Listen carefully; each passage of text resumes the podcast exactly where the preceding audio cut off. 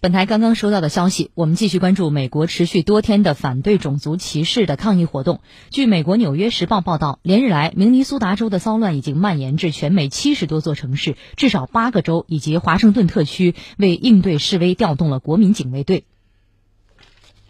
除了美国、加拿大之外，在德国首都柏林和英国首都伦敦都举行了反种族歧视、谴责美国警察暴力执法、声援美国国内抗议活动的集会。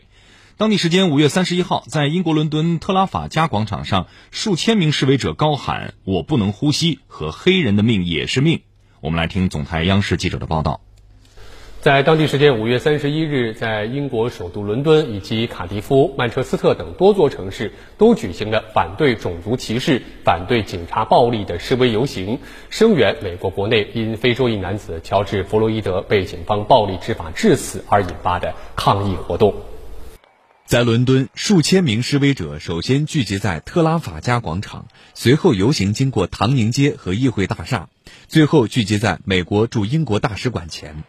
示威者手举标语写道：“面对不公，如果你保持中立，实际上就是站在了压迫者的一方。”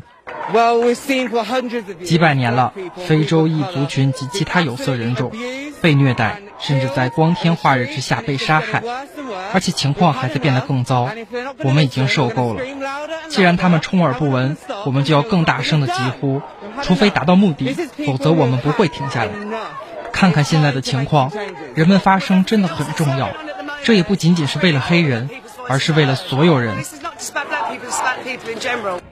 伦敦大都会警察局出动大批警力维护秩序，逮捕了五名参与游行的示威者。警方称，这五人中三人是因违反政府制定的保持社交距离防疫规则，另外两人则涉嫌袭警。据悉，接下来几天在伦敦海德公园、议会大厦广场、美国驻英国大使馆以及英国其他地区还将继续举行反种族歧视的示威游行。五月三十一日，在德国首都柏林，大批民众在美国驻德大使馆门前再次举行反种族歧视集会，抗议美国警方的暴行。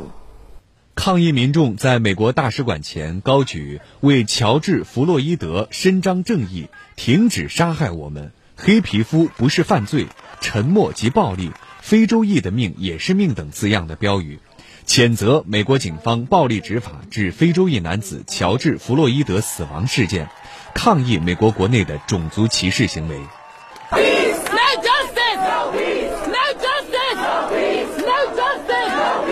一些抗议者还高喊口号，要求美国政府正视其执法部门长期存在对有色人种的偏见以及过度使用暴力的行为。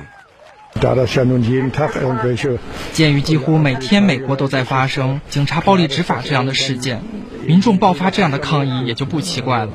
更不用说美国总统和司法部长的反应也引起了大家的愤怒，所以我对发生的这一切一点都不奇怪。据美国有线电视新闻网的最新消息，因暴力执法导致黑人死亡的白人警察德里克·肖文将于当地时间六月一号下午一点。在亨内平县法院出席听证会。